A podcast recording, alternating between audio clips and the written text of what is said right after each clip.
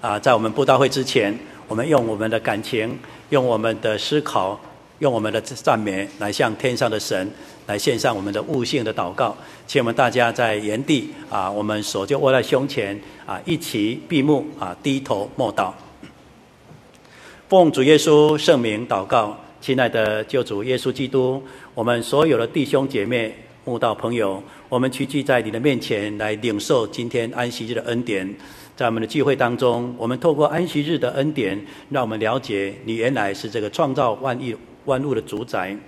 在你安息日设立当中，让我们享受伊甸园一切的恩典，让我们成为一个有灵的活人，让我们能够有完全的一个主权跟这样的感情跟意志来管理伊甸园的一切。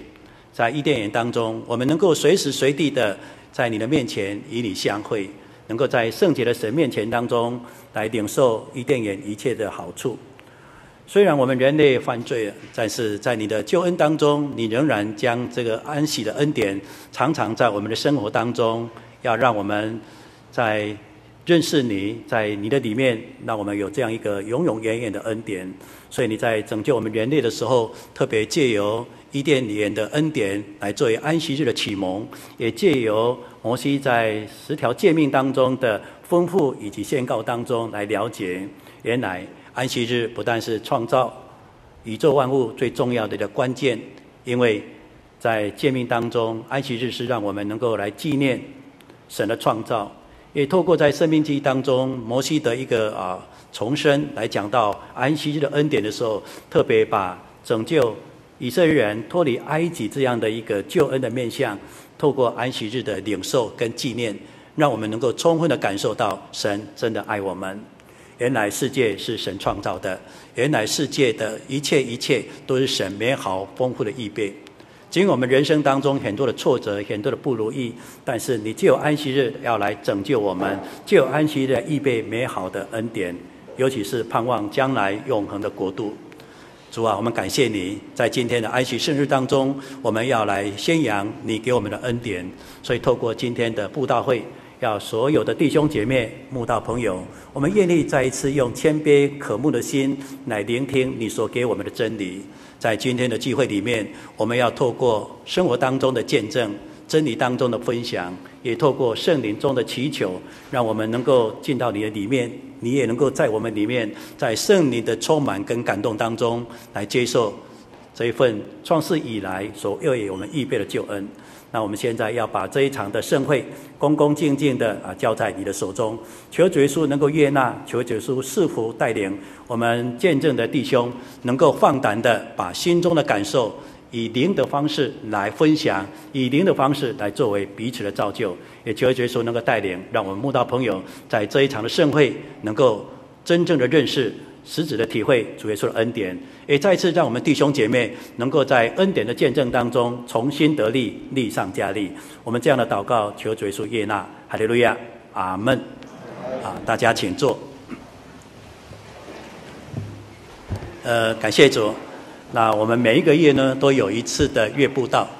它的目的呢，就是要让我们所有的弟兄姐妹，我们领受神丰盛的恩典的时候。要把这个恩典转化成一个新生命的见证，所以在我们这一次的布道会当中，我们要用这个见证来作为开场，用见证来引领我们来到神的面前。所以现在就讲这个宝贵的时间，我们请朱光华弟兄就奉主的名，我们勇敢的、非常清晰的、直接的来见证主耶稣的恩典。那现在我们就请啊啊朱弟兄来做见证。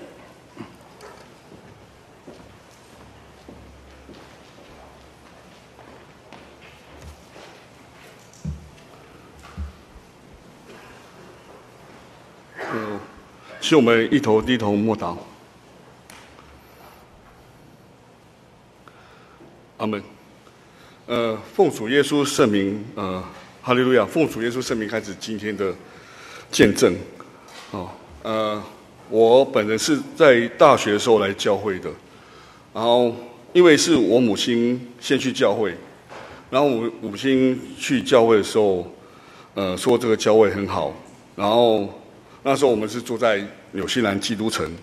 那时候就有一个祈祷所在一户信徒的家里，然后聚会，然后我母亲受洗以后就说，呃，真耶稣教会一定要来聚会。然后因为我从小是在教会的学校读书，所以我对教会有一定的了解，但是一般来讲我都是半信半疑的，然后没有体验，所以我就一直都没有去教会，就是听听而已，然后也没有去聚会，然后呃后来就是说有一次我表弟住在我和我表弟住在一起，然后我表弟说他有去跟我母亲一起去去聚会，我就觉得很奇怪，因为。他根本也没有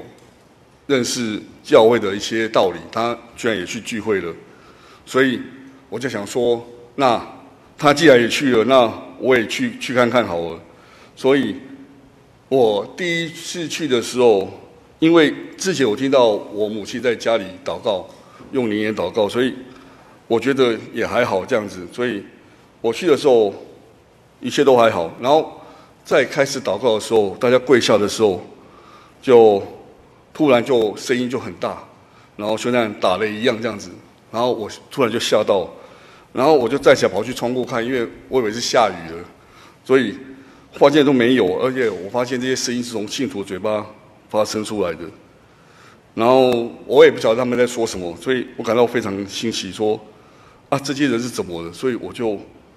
默默的观察，然后偷看别人祷告，然后。祷告大祭停止后，我就觉得非常奇怪，所以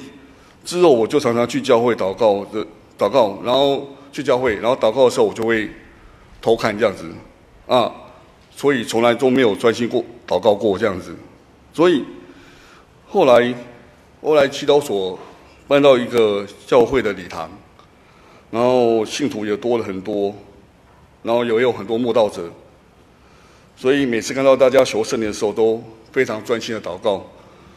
所以因为没有体验哦，所以我就要求我自己要专心祷告，这样子求圣灵。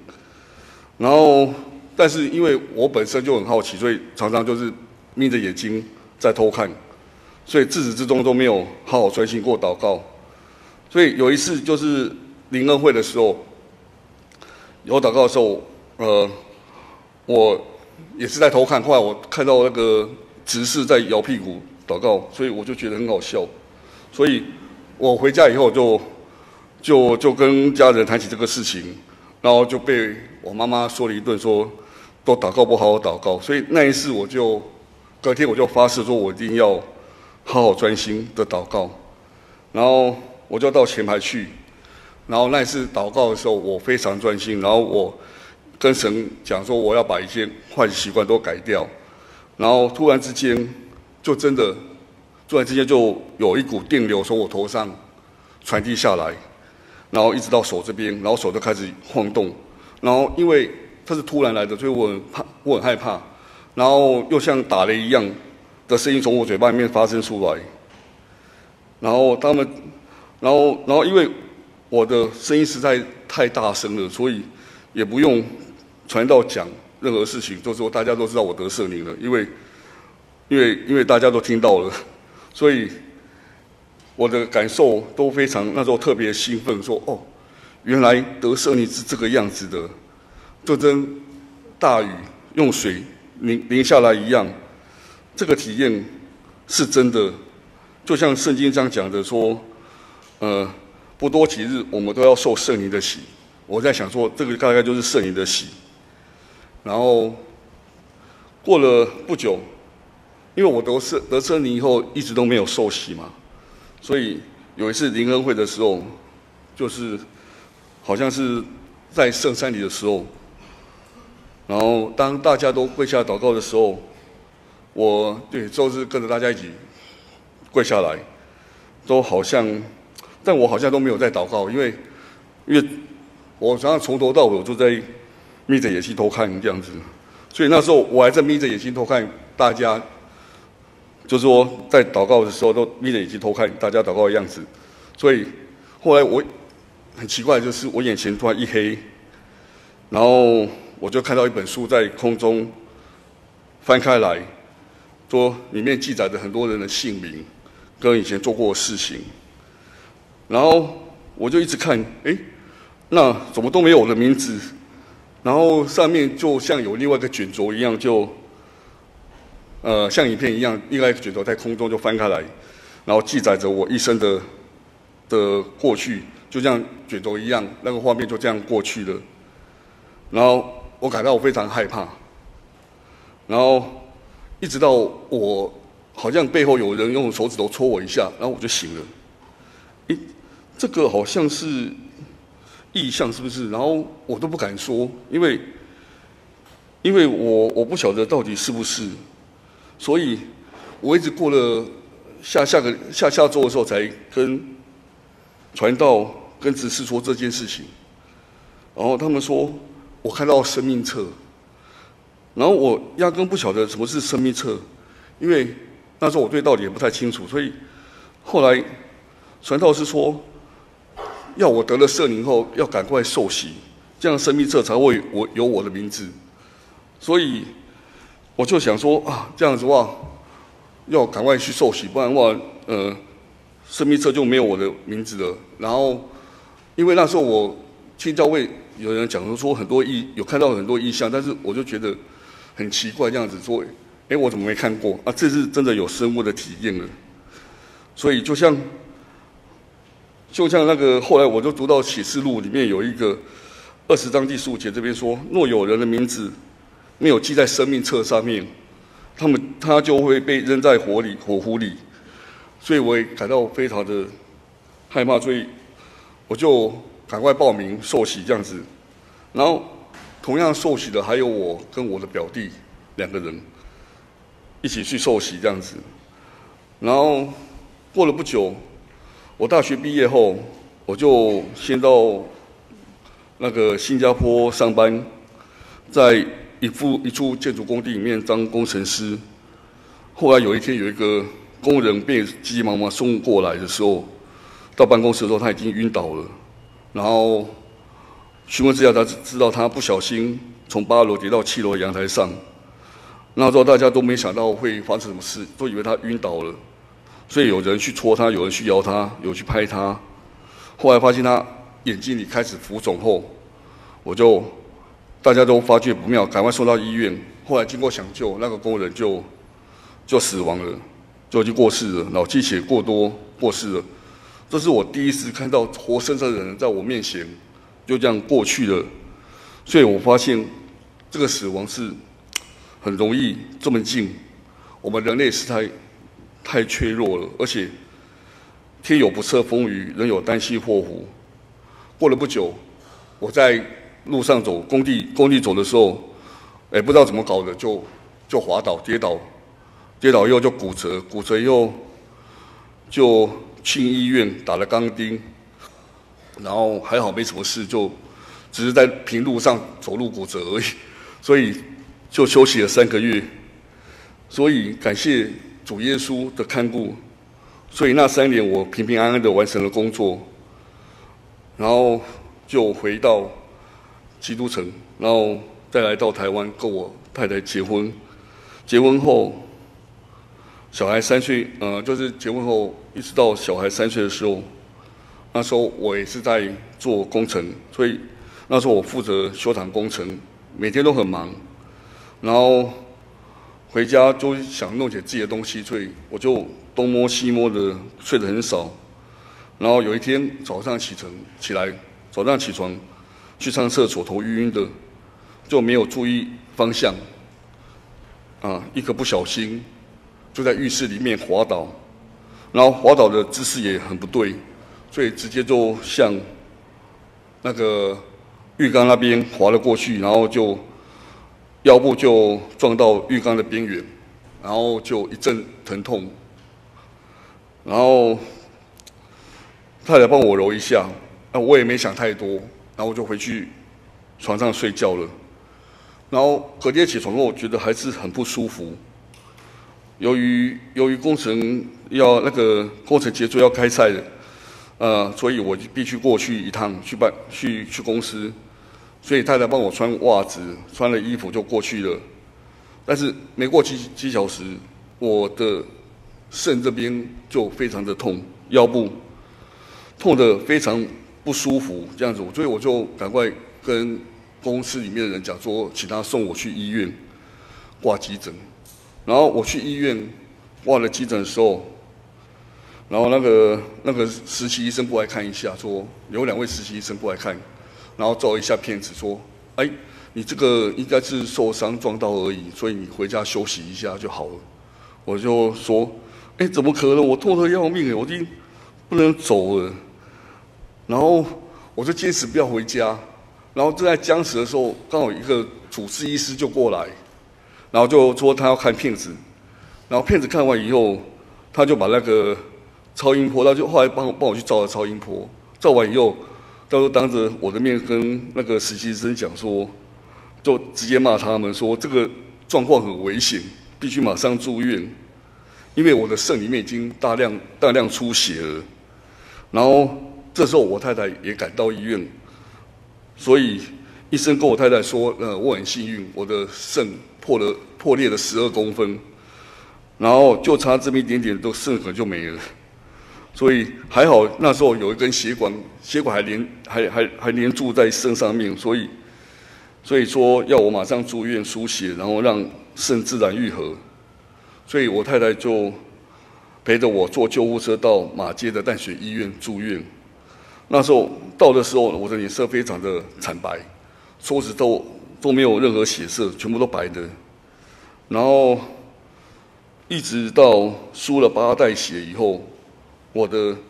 白呃红血球才恢复到正常值。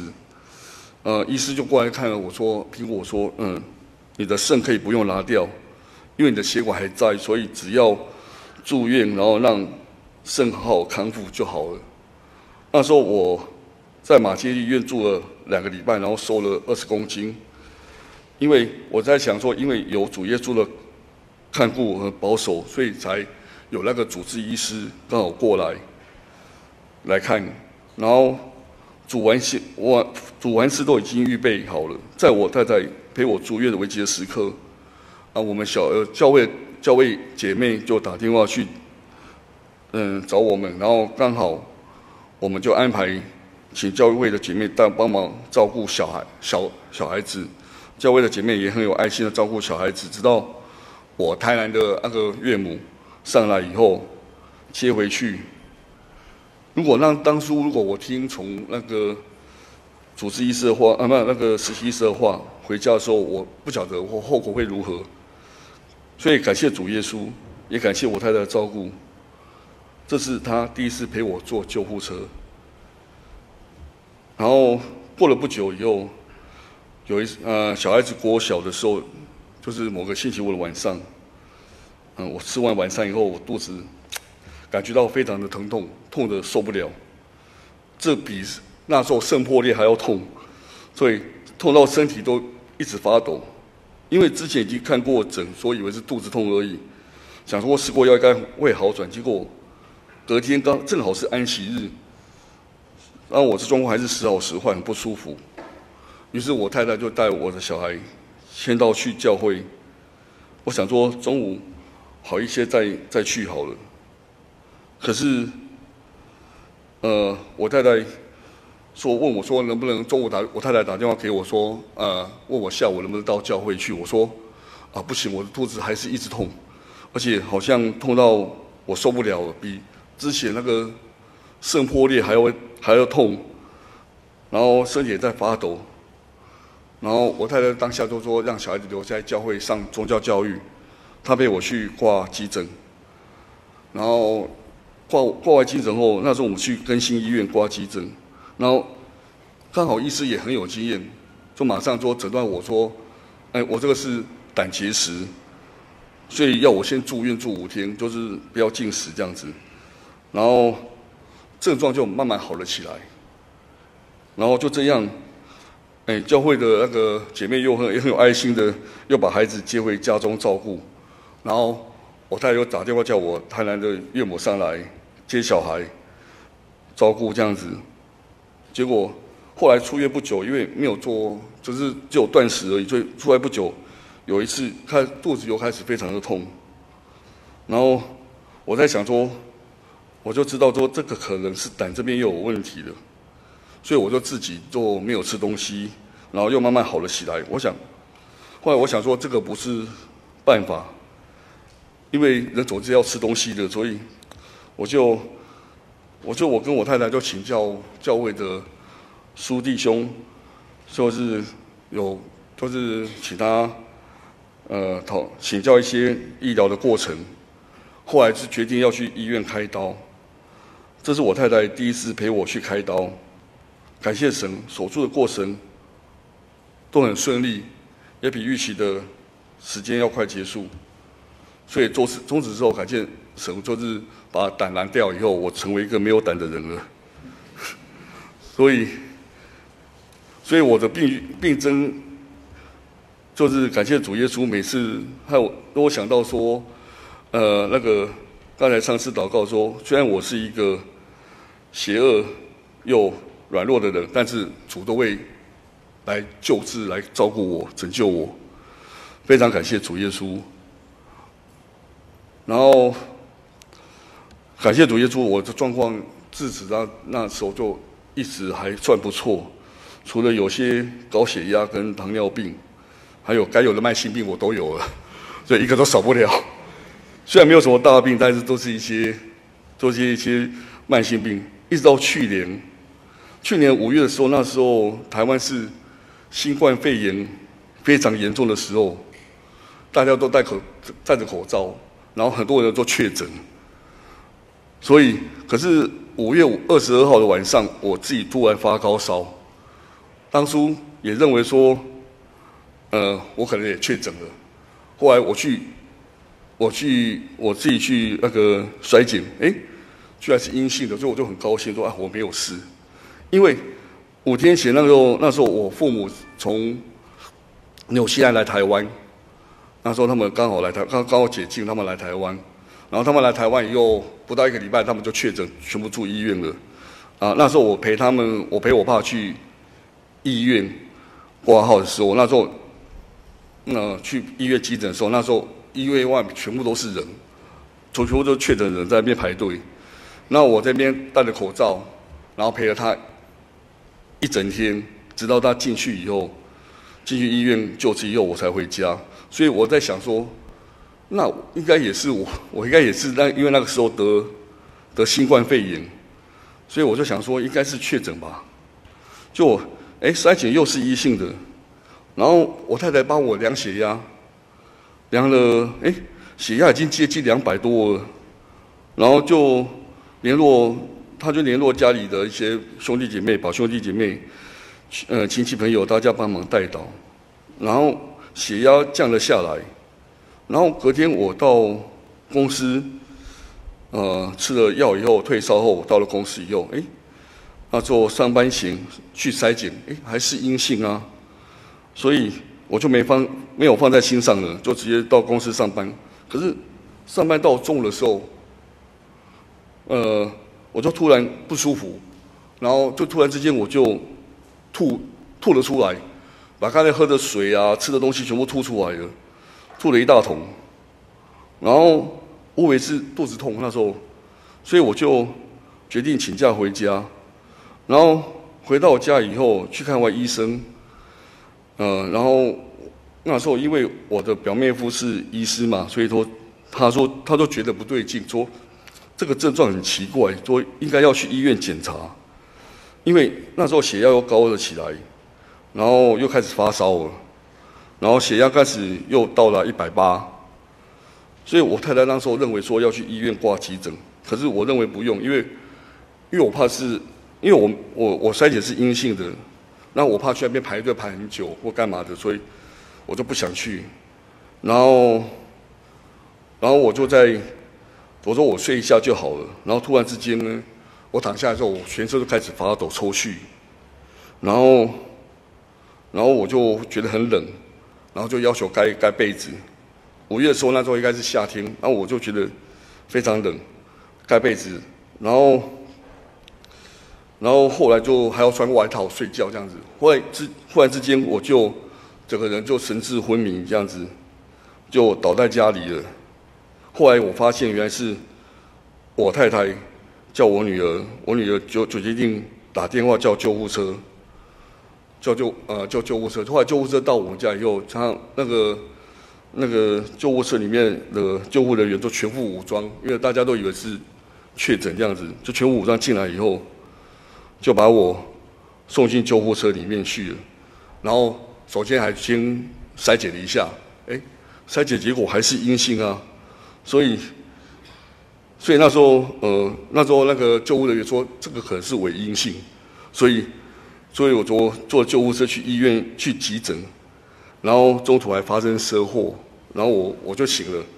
然后到了医院，医医医院人员医护人员又帮我筛检一次，哎，又是阴性啊，所以，然后然后就抽了血，抽了三管血去去化验，然后又照 X 光、超音波，就打点滴，后来发现。我的血压和血糖都超标，那时候发现有肝这边有一些脓疡，就说可能是肝这边有发炎症状，就会可能是可能是已经发炎了，可能就有受到感染这样子。然后隔天吃了药以后，这个时候呢，我太太也打电话，呃，我联系我们教会的那个苏苏弟兄说了解这个病的严重性。后来，后来这时候教会姐妹也打电话来，所以我太太就请教会的姐妹帮我们照顾我女儿。然后后来教会的执事谢执事、黄执事，以及还有好几位集资的同龄都非常有爱心的安慰我太太，然后关心病程，然后就祷告，然后也联络基督城教会的同龄帮我祷告，不断的代祷。到了晚上，我跟医生讲说。哎，这个好像不是肝在痛，我这肺痛得不得了，我这我这个肺就一直很痛啊，我说指这边就一直很痛，然后医生说，哎，那不是肝脓疡，会是什么？所以又安排我去照 X 光，又去照超音波，所以，所以我，所以我一照以后发现说，哎，这肺这边已经全部都变白了，就已经已经全部都发炎了。哎，可是因为筛检的结果都是阴性啊，所以，所以，所以，所以要抽血才知道是到底是发生发为什么会发炎，然后被什么感染这样子。所以隔一隔一隔隔一天，我就转诊到到那个肺胸腔科那边，然后胸腔科就安排检查眼睛，检查一些其他地方，发现还好没有扩大。所以他们就用那个针，就用那个很长的这个针，后插进去肺里面那边去抽血，抽里面的积水。这抽出来以后，因为那时候开始咳嗽了，而且咳得非常严重，咳出来都有血，所以连续三天都采集唾液的那个我的唾液去化验，还有我的抽出来的那个脓血去化验。后来医生说有可能是。被一种叫克雷白氏菌感染，啊，我也没听过那是什么细菌，就说很奇怪，说，哎，不知道的那个细菌怎么什么时候跑进我肺里面，啊，就在里面滋长滋长这样子，然后人非常不舒服，然后后来后来后来医生说这样子的话必须要开刀才能把里面积水给抽掉，那时候我里面肺部有大大小小的脓包。很多，然后还有一个，还有还有比乒乓球大的，所以五月三十一号我就由外科医师帮我开刀，切了大概半个水饺大的那个肺去化验，然后因为里面还有很多小脓包，所以医生说，啊、要用最好是用那个，呃那个，嗯嗯那个消炎药，就是说抗生素来试试看，把那个细菌给给杀死。然后，那我就就签签了手术同意书，然后就送进送进那个那个什么那个开刀开刀房里面开刀，然后出来以后就住在加护病房加护病房，然后住了两天，然后手脚都被绑起来，因为我抽我嘴巴里有插管，我整个胸腔这边都有插管出来，然后让我非常难受。我还想到这些痛苦，我要什么时候才能够避免呢？然后那时候我们我剩下也没办法做这个事，我只能向神祷告，说让我成让神来帮助我，看能不能撑过这一次。然后感谢神，这开刀之前我什么东西都吃不下，因为胸腔实在太痛了，然后然后没办法没有食欲。然后开完刀以后，呃，过了两两天，我转回家普通病房后，我居然就可以吃一只鸡腿跟一个橘子，所以那我的那个胸部就慢慢的好了起来。然后医师那时候我一天要打两次两次抗生素的针，还要吃一些抗生素的药。然后那时候医生说我的右肺已经清了百分之九十了。还有百分之十是因为里面有一小颗没办法，那时候开刀时候没拿不到，而且在里面很深，在肺里面在很深的地方，所以也不好不好拿，除非把肺整个拿掉。所以医生说最好还是用抗生素来继续治疗这样子。所以感谢神，所以我出院后三天我就拆了尿管，然后第四天就可以下床。的自由的走路，医师那时候叫我要做复健，所以要让一些龙痰咳出来。那时候我身上插了两根管子，就是引流管，就是把那个污血污血排掉。还有，然后那时候我每天都要做二十分钟的走，呃，就是二十步的走路运动，以及吹气球。然后其实那时候我的肺都没办法呼吸到，所以我老婆一直讲说，为什么不用力吹？我说我根本没办法用力，因为我根本没办法没办法有有力量，肺里面根本没有力量把那个呼吸那个气给吹出来。然后那时候因为我出院的时候，实在是我我我我开刀完以后，我身体状况很痛，那时候呃有请护士自费。嗯、在加护病房的时候有自费打了两瓶那种吗啡，后来回到病房后，因为开始在复原了，我我要求再打一次，所以可是护士说不能再打，因为会伤身体，因为因为现在在复原，所以还是吃止痛药，然后我就一直在冒冷汗，因为身体一动就会牵扯拉扯到伤口。然后伤口就会这边就会痛，然后整个身体都会痛得要命，根本就没办法走路或者是做运动。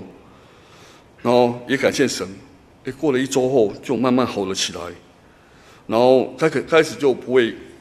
就咳痰几率也变低了，就慢慢晚上就就比较好睡觉，就慢慢没有再咳了，然后食欲也好很多。所以一周后化验报告出来说，确定后面里面已经没有什么细菌了，没有细菌了，就是只有发炎而已。那时候我的深呼吸憋气可以到十五秒，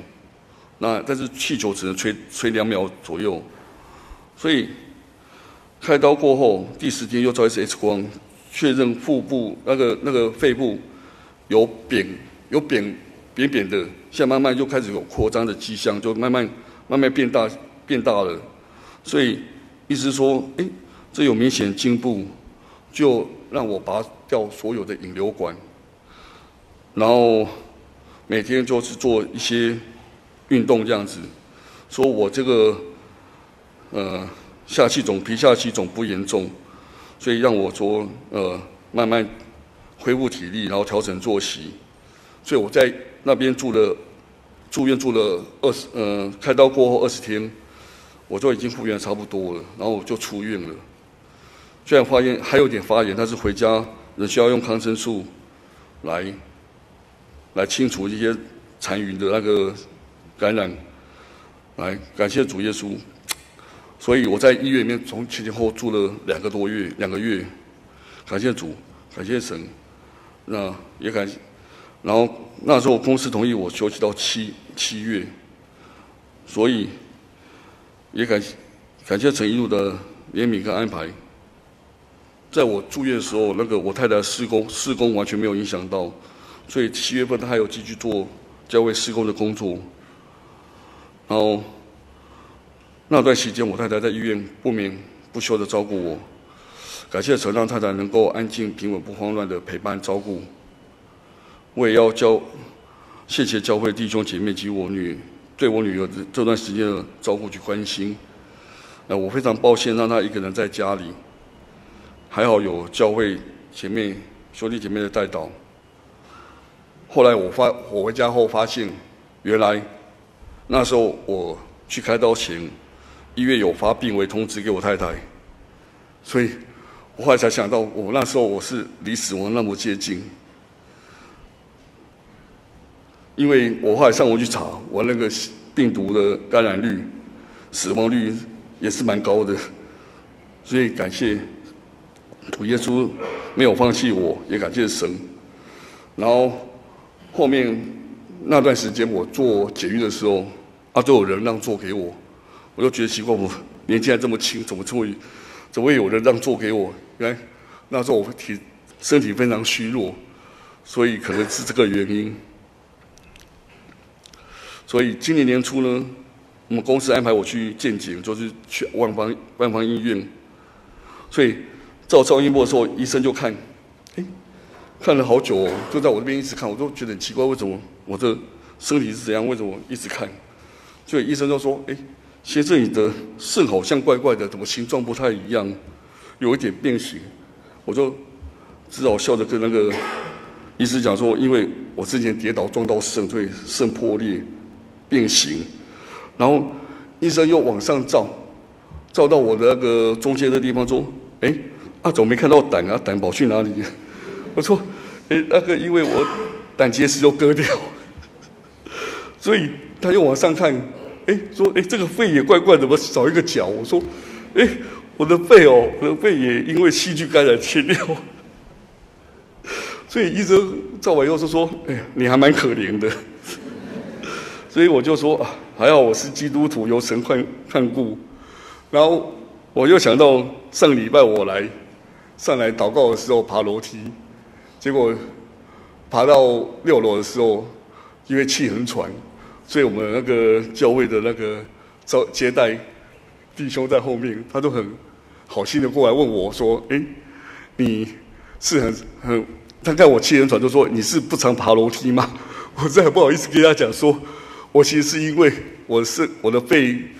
呃不好，所以呃跑步的话我爬楼梯的话会气喘，所以也感谢神在照顾我，呃照照顾我一直到现在，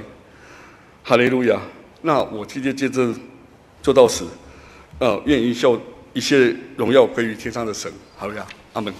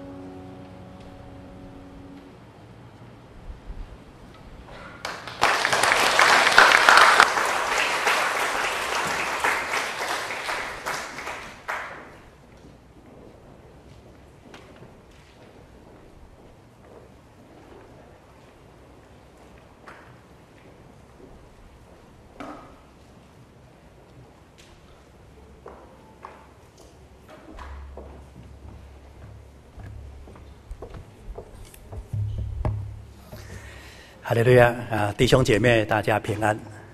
呃，刚刚我们听到美好的诗歌，原来是在颂赞神的恩典。尤其在我们朱光华弟兄的一个啊见证当中，我们感受到他一路走来，真的觉得非常的爱他。刚刚他非常客气的讲到说，他肾没了，他胆没了，而肺也好像有一些亏损。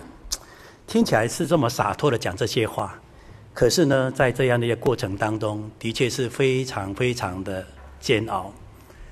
我们每一个人都曾经生病过，在生病的那个那一段时间，我想我们心中一定会上下不安。我到底得了什么病？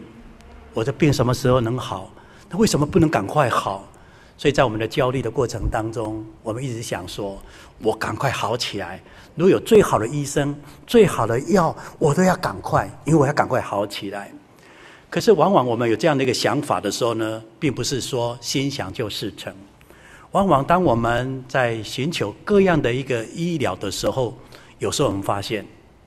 医生有时候会告诉你：“抱歉，我也没办法呢。”所以在我们的生病的过程当中，我们有时候希望的是最好的医疗。可是，在一个信仰的过程当中，我们知道，人虽然有一个叫做进步或是发展的空间，就是医疗技术的发展，可是往往呢追不上进度。今天我们因为有耶稣基督之后，所以我们的生命有一些不同的感觉跟感动，就是什么呢？在人所不能的这个部分，我们主耶稣帮我们弥补了，而且丰富了。所以当我们在病痛当中看起来，我好像没有肾，我好像没有胆，会不会有一些问题？哪爬起楼梯这样喘吁吁的？但是神的恩典的确是够用的。这是我们在光华弟兄的生命当中所给我们一个见证，有耶稣真好。所以在这个诗歌当中也告诉我们，让恩主进入到我们的心。所以我们不要怀疑，我们不要再踌躇了。我们应该这样说：主啊，你在哪里？我要到你的面前。今天来到真耶稣教会，我们来敬拜神，我们来聆听真理，就是神透过见证，透过圣经的道理来呼唤你。只要你愿意。神的恩典在你的身边，神的恩典会融入到你的生命当中。刚刚我们也听到光华弟兄的见证，原来他在整个信仰生命的转折当中，是因为了认识神，接受了耶稣基督的救恩。更要紧的，他跟神、跟耶稣之间的一个亲密的融合在哪里？就在于他圣灵的体会，因着圣灵的体会，来让他的生命有不一样的感动跟改变。刚刚或许我们弟兄姐妹都会听到，他当年呢在新加坡，在工程当中有一些工人意外，但是后来就这样离开了，抢救无效，宣布这项结束他的人生。所以看了以后，我们觉得我们生命真的非常脆弱，生命脆弱是我们的感觉，是我们看到别人的时候，但是今天生命的脆弱竟然发生在我的身上，若没有那份的信仰。若没有那份的圣灵的帮助，在病痛当中呢，没有神的扶持跟眷顾的话，真的我们难以想象怎么熬得过去啊！所以我觉得在诗篇里面有一段话说得很好，我们请看一下诗篇的三十一篇。我们请看一下诗篇的三十一篇。诗篇三十一篇，我们来看一下第一节哈。诗篇三十一篇的第一节。他说：“耶和华，我投靠你，求你使我永不羞愧，凭你的公义来搭救我，求你侧耳而听，快快救我，做我坚固的磐石，拯救我的保障，因为你是我的磐石，是我的山寨，所以求你为你的名的缘故来引导我，来指点我。”这是一个作诗的人在圣灵感动当中所写出出来这么一个非常好的一个诗歌。这个诗歌呢，它是大卫在一生当中的感受。这个感受是很贴切的，这感受是很具体的，因为这是他的生活。但是尽管他面临这样的考验，在生命交关的这样的一个啊打击的时候，他愿意，他全然的相信神的眷顾，也因为这样。在危难中，神保守了他；在生命的考验当中，神拯救了他。所以他每一句话就是生命的见证，是神荣耀恩典的符号啊！所以他说：“投靠你的永不羞愧，因为神必然按照他的公义来拯救我。神一定会听我们的声音，只要我们能够呼求他，他必然很快的。”很迅速的，凭着我们信心来拯救我们，而且他是坚固的磐石，能够成为我们的保障，所以你放心，没问题的。这是一个诗人所讲的。那今天呢，我们在光华弟兄所分享的，事实上就是这个经文里面最好的写照。所以在夜深人静，想想自己在病榻中的那个煎熬，想想今天能够站立在众人的面前的见证，这个诗歌就是最好的一个颂赞。今天也是我们的布道会。所以我们听了这样的一个见证，我们就想想看，人生你我都会碰到不一样的感受。刚刚我们在光华在讲说他没有胆，他又说他没有肾。当他讲到没，他讲到在浴室不小心这么一倒一摔倒，那结果肾呢，肾脏的肾呢就受到影响。他在讲那个话的时候，我一直在想，哎，奇怪，我这里好像酸酸的，嗯，还是生生呢。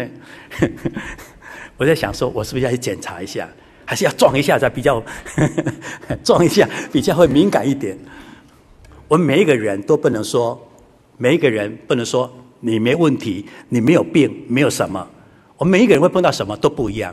但是我们主耶稣给我们虽然有不同的考验、不同的一些啊压力的时候，可是他给我们每一个人共同的什么？共同的恩典，也就是说，他的确是与我们同在的。所以这个诗歌不是一个八卦文章，也不是飘渺在空中的那个诗词啊，它的确是生命见证在我的心中的。所以，当你有困难的时候，当你有病痛的时候，四下无人能够来帮助你的时候，这时候这个诗歌就是让你祷告最好的力量。所以他说：“耶和华投靠你的，我永不羞愧。”再来说：“耶和华，你是我的磐石，我的山寨，因为因着你的名的缘故，你必然会引导我来指点我。”所以这时候你能够转换一下你信仰中的一个态度，就是跪下来祷告。在我们的信仰当中，主耶稣为了让我们能够体会在他里面的一个真平安，所以在传福音的过程当中，他就把圣经里面有关于旧约时期对于耶稣救恩预言当中的一个很重要的一个名词，他来告诉我们是什么呢？叫做活水。活水。我们先来看一下耶利米书里面的一句话。我们来看一下耶利米书。耶利米书。我们来看一下十四章啊，我们先来看耶利米书啊。耶利米书，我们先看第二章啊。耶利米书第二章的十三节，耶利米书第二章的十三节啊。十三节呢，在这个下半段里面，他讲到他自己要带给我们，凡是依靠他而且跟随他的人，在生命当中的一个非常重要的恩典。他用一个名词来做形容。我们先来看一下二章的十三节，因为我的百姓做了两件恶事，就是离弃我这个活水的泉源，离弃我这个活活水的泉源，他去做什么呢？竟然为自己来凿出一个池子，而这个池子是怎么回事呢？是一个破裂、不能存的池子，也就是空有池子的这个外观，或者空有池子的这样的一个幻想，因为它没有水嘛。可是今天我们的神来代表我们与他的关系是什么？是丰富的，是充沛的，是可以直接来饮用的。所以他就是这个活水啊！耶稣基督他就是这个活水啊！他就是一个活水的泉源，是永远永远不断的，取之不尽，用之不竭的，不像一般的。而这个一般的这个所谓的啊这个水池，而且是纯水的水池。最后是渐渐的、慢慢的渗透，然后流进，而且流光的。所以他用这样来做一个对比。世人很多的宗教，无论是敬拜什么样的神明，无论是这样的哲学理论的安慰，这些呢就是破了洞的池水了。但是我们由于我们天上的神耶稣基督，他是丰富的，他是充沛的，他是永远的，他叫做活水。所以用这个活水的概念跟它的特色来告诉我们。今天我们碰到任何困难，我们愿意谦卑、很有信心的跪在他那面前的时候，这个活水的泉源会在我们的生命当中来涌动，而且来滋润，而且来改变，让我们能够生生不息呀、啊。而这样活水的这样的一个用词，从旧约谈到的以西结书里面有关于圣殿所流出的水，而圣殿所流出的水呢，就是耶稣在传福音的时候。曾经对一个撒玛利亚妇人所说的，因为那个时候耶稣借了一个非常重要的场景，也就是说耶稣在撒玛利亚的城外，而那个城外呢有一口井，那口井呢在当时他们把它称之为雅各井，所以呢这个妇人就在雅各井在那边打水了。那么耶稣看到他打水，就说了说什么？来，我喝你打出来的水吧。可是，在当时来讲，撒玛利亚人跟犹太人，因为种族上的缘故，也有历史的、宗教的等等复杂的因素呢，所以这两个民族呢就互不往来。所以呢，这个撒玛利亚人怎么会给你这个水喝呢？不给你啊，因为你是犹太人。可是，在几经对话的时候呢，耶稣就跟他讲：“你一定要喝我的水。”跟撒玛利亚妇人说：“你要喝我的水，我的水是什么？从我里面流出来的是流到永生的这个水，你要喝。”这个好像离题了，跳开了，太悬了。我要的是井水啊！耶稣，你要的是井水，要这个妇人要的是井水。既然跟这个妇人说你要我耶稣的什么活水，所以他从物质的层面提升到一个灵的层面，而透过这个灵的层面来赋予神爱我们每一个人。所以在约翰福音里面，他做这样的一个强调跟说明。我们来看一下约翰福音啊，我们来看一下约翰福音最重要的这一段经文，也就是我们的题目啊。我们看约翰福音第七章，约翰福音第七章的三十八节：信我的人，就如经上所说，从他腹中要流出活水的江河来。耶稣这话呢，是指的信他之人要受圣灵的。那时还没有赐下圣灵，因为耶稣尚未得着荣耀啊。这里耶稣就告诉当时的这些啊犹太人，因为那时候正好是一个节期，也就是一个祝棚节的时间点，大家都来了，而来的节期也快结束了，所以在一个隆重即将结束的时候呢，特别看重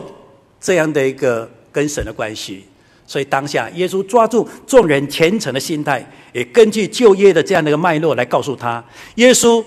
他就是泉源，耶稣就是用属灵的仪表来讲，耶稣就是神的殿，就是神的身体。所以泉源要从殿中流出来的，这是在约珥书第三章十八节里面所记载的。所以约珥书第三章十八节。就说泉源要从耶和华的殿中流出来，他以这样的背景来告诉当时守节的犹太人说：将来现在就是我要从我腹中流出这个泉源活水的江河来，要给谁？要滋润的，要养育着，要改变的，要给每一个人丰富的生命。而最后我们圣经所讲的是什么？是指的圣灵，只不过那时候圣灵还没有降下。但是已经把活水，就是圣灵的这样的一个应许，已经预先告诉犹太人，告诉我们今天看圣经的人，直到五旬节圣灵降临，这个活水的江河，这个应许的圣灵果然降临了下来。所以今天我们在教会里面，我们都应该来理解这样的一个道理。所以我们要让我们的生命得着丰盛，来到耶稣面前是必要的。而且最直接、最能抓住这个应许的，就是耶稣所说的活水的江河，就是他所讲的应许的圣灵。所以不是说我信了就有了，这是两回事。我信我会有，但是我一定要来到耶稣面前来领受这份恩典。所以等一下我们会祷告，会奉主耶稣的名来祷告，会念出哈利路亚赞美主耶稣的祷告。而祷告的时候，就是把我们生活周遭、生活当中所碰到的一切，全然的交托给神。在圣灵中、活水中，它滋润了我们，丰富了我们，还有保全了我们，就是是信耶稣最大恩典。我想在这个福音的这样的分享当中，跟我们慕道朋友、弟兄姐妹，大家来交换这样的一个信息，让我们知道每一个人的人生都有不一样的考验，但是今生有耶稣，我们来世更有耶稣，因为这是耶稣爱我们。